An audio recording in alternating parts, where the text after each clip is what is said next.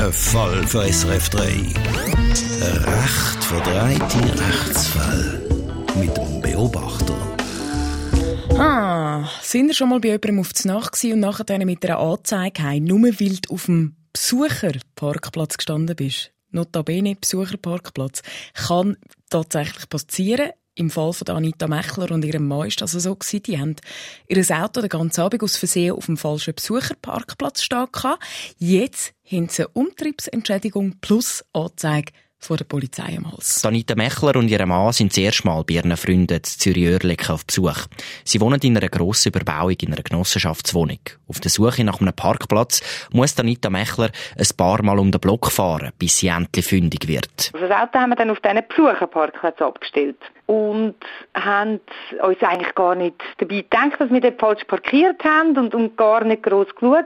Wo sie dann nach dem Essen zum Auto zurückkommen, steckt eine Rechnung zwischen Scheibenwischer und Windschutzscheiben. Sie sollen eine Umtriebsentschädigung von 50 Franken zahlen. Erst jetzt wird Anita Mechler klar, sie haben auf den falschen Besucherparkplatz parkiert, nämlich auf denen von den Eigentumswohnungen gerade nebendran.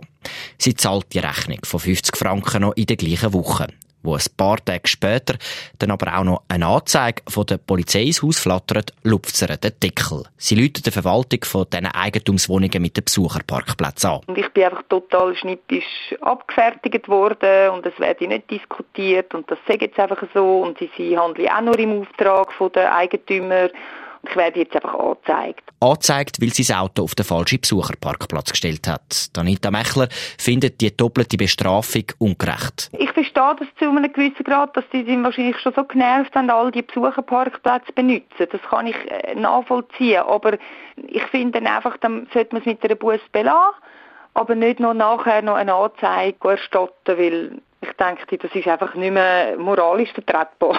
Anita Mechler überlegt sich darum, sich gegen die Anzeige zu wehren. Sie ist sich aber nicht sicher, ob da rechtlich überhaupt etwas zu machen ist. Ja, puh, die Geschichte erzählt vom Philipp Wiederkehr, die wirft vielleicht auch bei euch Fragen auf, oder? Habt ihr euch schon mal wirklich genau geachtet auf so Besuchertafeln zu Abend, wenn du bei jemandem auf Besuch bist?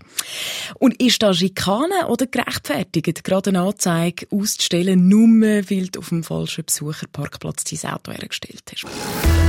Ein Fall für SRF 3. Ein recht verdrehte Rechtsfall. Mit dem Beobachter. Ja, wir haben heute äh, den Fall von Anita Mechler. Die fühlt sich schikaniert und doppelt bestraft, weil sie hat ihr Auto aus Versehen auf einem falschen Besucherparkplatz abgestellt und hat für das nach Nacht bei einer Kollegin müssen eine Umtriebsentschädigung von 50 Franken zahlen.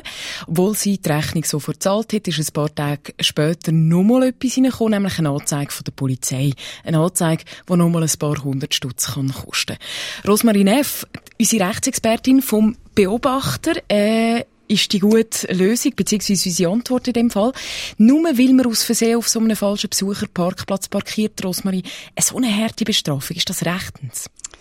Ja, also es ist echt dicke Post für Anita Mechler und ich verstehe auch, dass sie sich doppelt bestraft fühlt und dass sie das Ganze total unfair findet, aber ich muss wirklich sagen, ich habe leider einfach schlechte Nachrichten mm. für Anita Mechler aus juristischer Sicht, denn dass sie sich da giert hat in dem Besucherparkplatz Platz. Das, daran zweifle ich keine Sekunde. Aber es hilft ihr nicht, weil der Eigentümer, der kann zum einen so eine Umtriebsentschädigung verlangen und er kann zum anderen eben auch Strafanzeige machen. Immer vorausgesetzt, und das ist jetzt ganz wichtig, immer vorausgesetzt, es hat auf dem privaten Grundstück eine Tafel mit einem sogenannten richterlichen Parkverbot. Aber ich muss wirklich sagen, die meisten Eigentümer würden in so einem Fall keine Strafanzeige machen, wenn ja der Parksünder die Umtriebsentschädigung gezahlt hat, mhm. weil die Buß, die bringt ähm, Eigentümer nichts. Die Buß zahlt man einem Staat und nicht dem Eigentümer.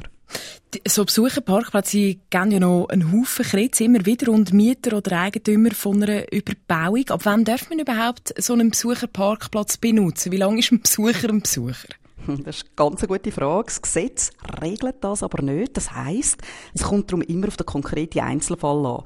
Also der Eigentümer selber, der darf Regelungen aufstellen. Es ist also ein privates Grundstück und kann zum Beispiel sagen, das Parkieren ist zeitlich beschränkt oder er kann beispielsweise auch Parkkarten abgeben.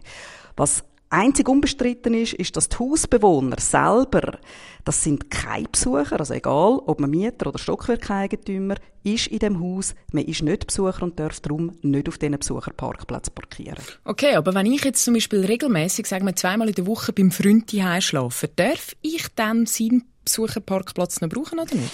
Ja, das ist ein Grenzfall. Da gehen die Meinungen auseinander. Es gibt Stimmen, die sagen, dass man in so einem Fall einen Besucherparkplatz eben bereits zu intensiv nutzt und man darum noch jemand anders parkieren muss. Andere wiederum finden, zweimal übernachten pro Woche, das liegt gerade noch so drinnen. Also, ja, letzten Endes muss ich sagen, eine allgemein gültige Antwort auf diese Frage ist schlichtweg nicht möglich. Matchentscheidend sind wirklich immer die konkreten Umstände.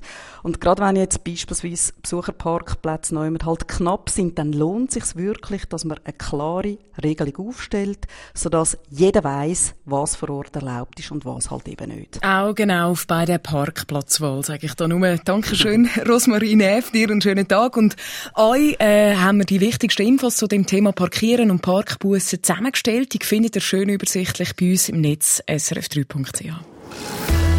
Ein Fall für SRF 3. Ein recht verdrehte Rechtsfall mit dem Beobachter.